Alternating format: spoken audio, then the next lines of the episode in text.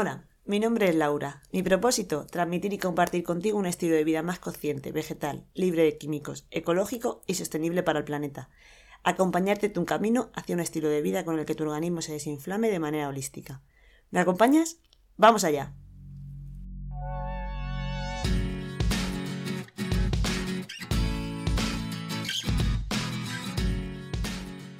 Bienvenido o bienvenida a este capítulo 3. Bueno, en primer lugar te recuerdo que si quieres que este podcast llegue de manera escrita a tu correo, además de otras novedades, promociones que voy lanzando cada mes, te animo a apuntarte a la newsletter. Puedes hacerlo desde la web alimentatubelleza.com y serás el primero o primera en enterarte de todo. Además, por ser nuevo suscriptor, un regalo al suscribirte directo a tu correo electrónico. Dicho esto, voy a contarte algunos tips y recomendaciones para una Navidad menos pesada, con menos exceso y tomando conciencia de nuestra salud holística. ¿Qué es la salud holística? La salud holística es cuidarte en, un todo, cuidar pensamientos que no te hacen bien, cuidarnos por, medio de, la comida, por medio de, las energías que absorbemos, cuidarnos por medio de lo que ponemos en nuestro cuerpo. O sea, hacer un todo, un pack, para que, para que nos encontremos bien de manera entera. Sé que muchas personas la llegada de esta época es sinónimo de compras compulsivas, atracones y sobre todo comilonas compromisos familiares, cenas con amigos, cenas de empresa, bandejas llenas de dulces, de azúcar refinado, sobre todo también que llevan mucho gluten. Es curioso que en esta época en la que se trata de promover el amor, eh, lo que nos regalamos a nuestro cuerpo y a nuestro planeta no tiene nada que ver con ese cariño. Es más, muchas de las veces es todo lo contrario, en muchas ocasiones. Por eso esta Navidad quiero que algo cambie en ti.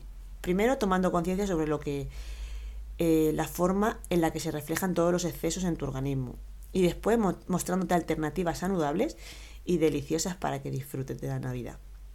Comenzamos.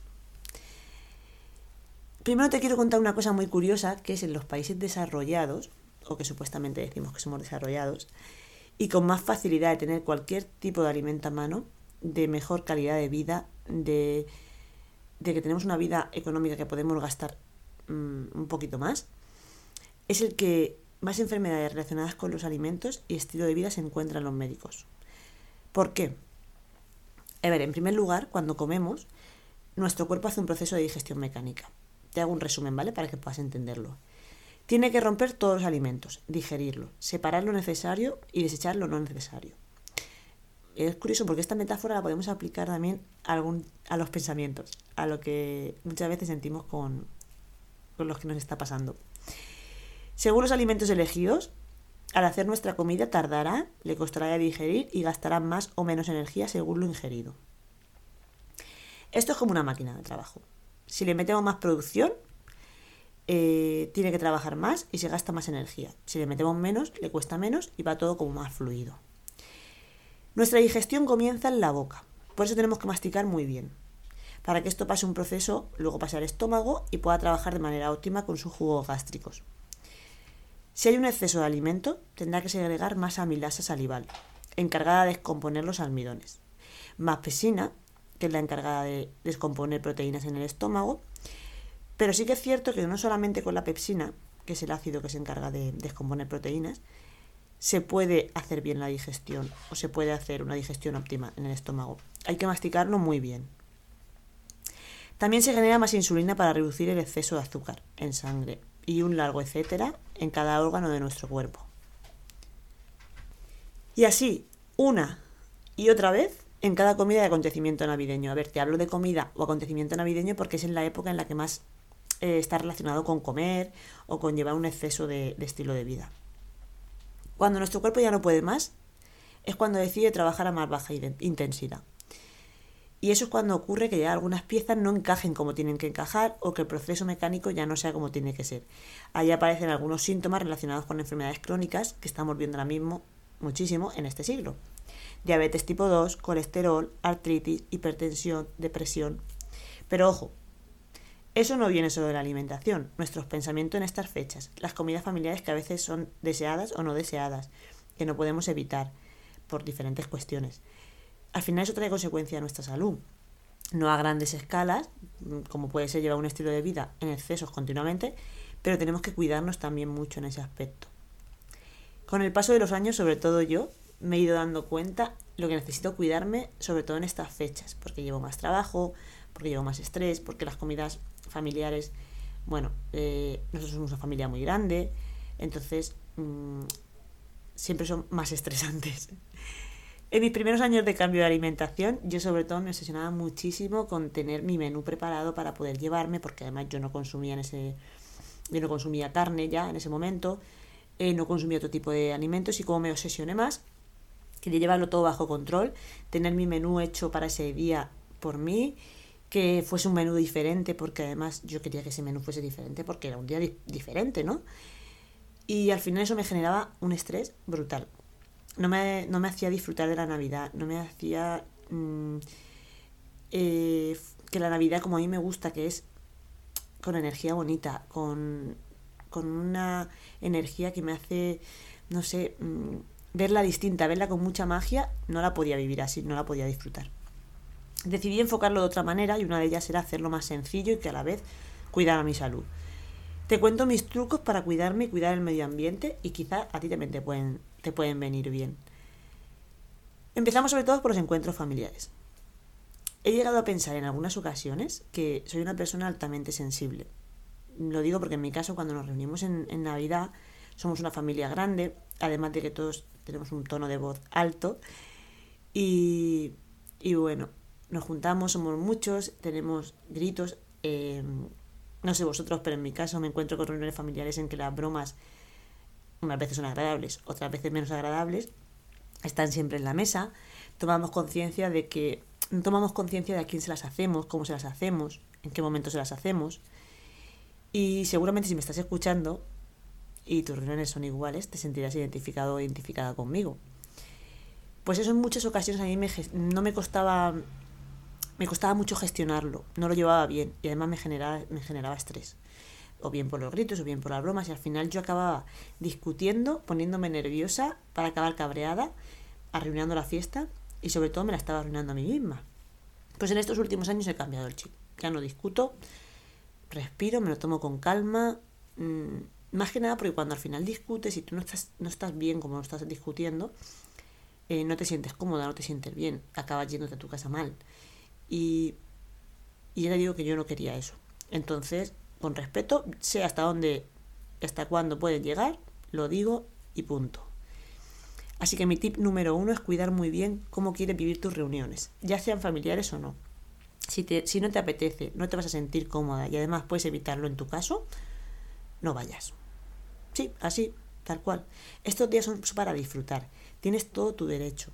Que nadie te haga sentir mal porque no vayas a una comida familiar. Siempre con respeto y sabiendo que quizá puedes reunirte en otro momento y sentirte más cómoda, hazlo. Porque en otros momentos puedes estar con tu familia muchísimo mejor. Porque esa noche siempre está la gente más alborotada y bueno, siempre salen más bromas o más situaciones incómodas. Pero siempre toma conciencia de tu decisión, que tu decisión te haga sentir bien. Y aunque es una noche señalada, ya te digo, al final es una noche más y que puedes disfrutar mm, dando amor y, en otro momento, sin ninguna clase de problema, muchísimo mejor seguro. Luego están las compras navideñas. Eso es algo que con el tiempo también he aprendido muchísimo a tomar conciencia de ello. Este es mi tip número 2. Compra, pide a Papá Noel o a los Reyes cosas necesarias y con conciencia. ¿Qué quiere decir esto? Yo últimamente cuando escribo mi carta de los Reyes siempre opto por cosas que me hacen falta, que me son, que son necesarias para, bueno, pues para ese año. Y últimamente no pido cosas materiales, quitando algún libro que me ha hecho falta, una agenda, pero últimamente estoy pidiendo en mi carta de los Reyes o en, o en mis regalos de cumpleaños o de algún acontecimiento, estoy pidiendo cosas eh, que me están ayudando a crecer más profesional o personalmente. Estoy comprando algún tipo de curso o algún tipo de, manual, de, de curso de manualidades que me gusta. Y la verdad es que estoy apuntando ahí en la carta de los reyes cositas interesantes para este año. Al final las compras compulsivas y materiales sin necesidad no ayudan nada a nuestro medio ambiente. Mm, el otro día estaba leyendo que la industria tecnológica tiene obsolencia programada que promueve la sustitución de productos en lugar de la reparación. Eh, hay cosas que se pueden arreglar y optamos por comprar otra más. De hecho, en, en México, la Organización de las Naciones Unidas se encabeza, o sea, mm, la Organización de, Naciones Unidas señala a México que se encabeza como la lista de mayores generadores de basura electrónica.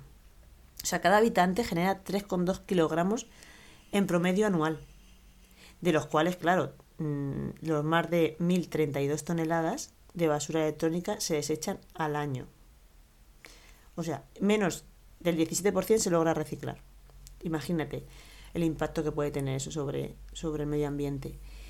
Luego está el tema de la ropa y el calzado. Em, con lo que nos vestimos a diario es cada vez mayor en la salud del planeta. Cada año se fabrican mil millones de prendas de ropa. En promedio, cada persona compra 60% más de artículos de vestir que hace 15 años.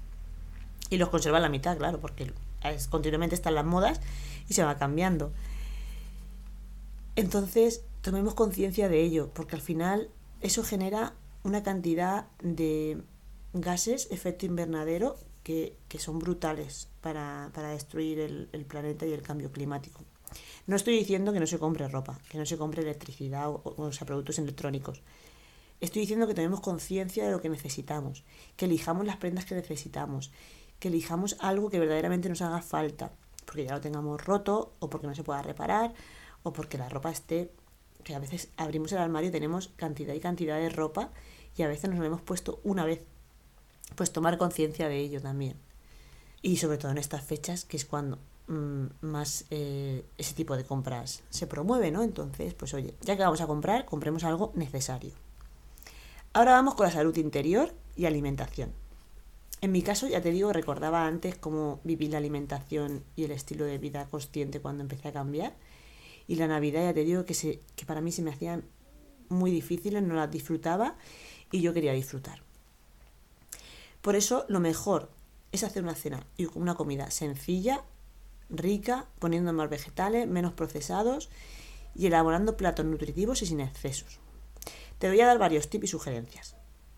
No sé a ti, pero yo, nada más sentarme en la mesa, ya me entran ganas de levantarme de la cantidad de comida que hay, porque es que al final veo tanta comida que no sé por dónde voy a empezar. Bueno, pues te voy a contar que algunos truquillos o sugerencias, por si o bien vas a comer a casa de un familiar o, algún tipo de, de, sugerencia de los que suele pasar en, esto, en estas fechas, que te pueda servir.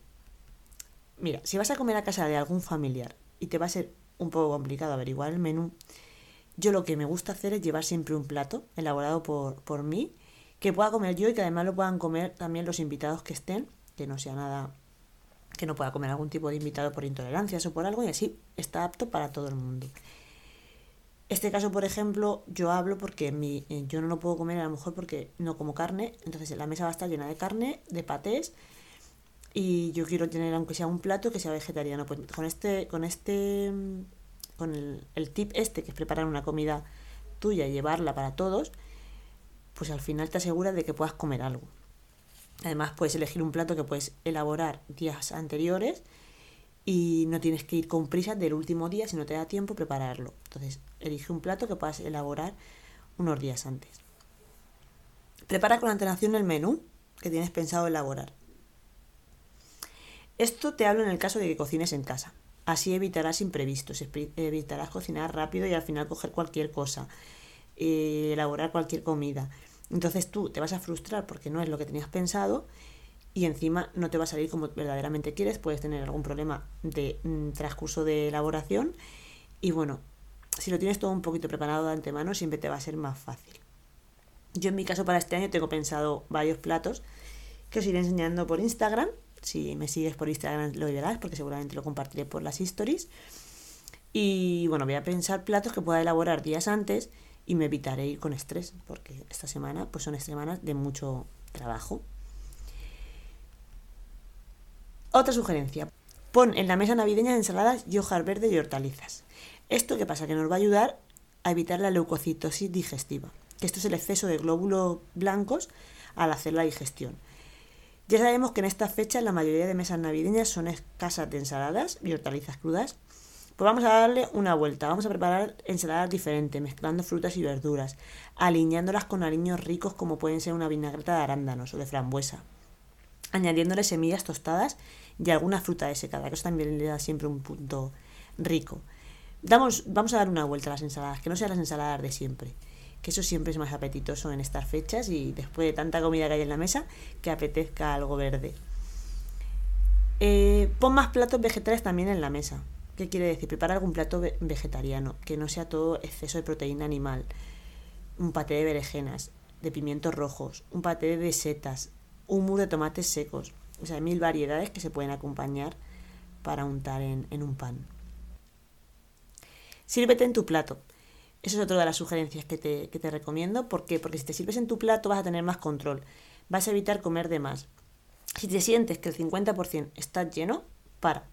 Porque aún quedará postre seguro. Y estoy segura de que queremos disfrutarlo. Porque es el final y ahí sacan los dulces y los postres y hay que disfrutarlo. Otra de las sugerencias que suele pasar cuando eres vegetariano es que si pides comida a un lugar de comidas preparadas, te cuesta más encontrar platos vegetarianos. En mi caso, yo cuando intento encontrar un plato vegetariano en comidas para llevar, intento que no sean fritos, que no sean procesados, que no vayan cargados de salsas llenas de azúcar.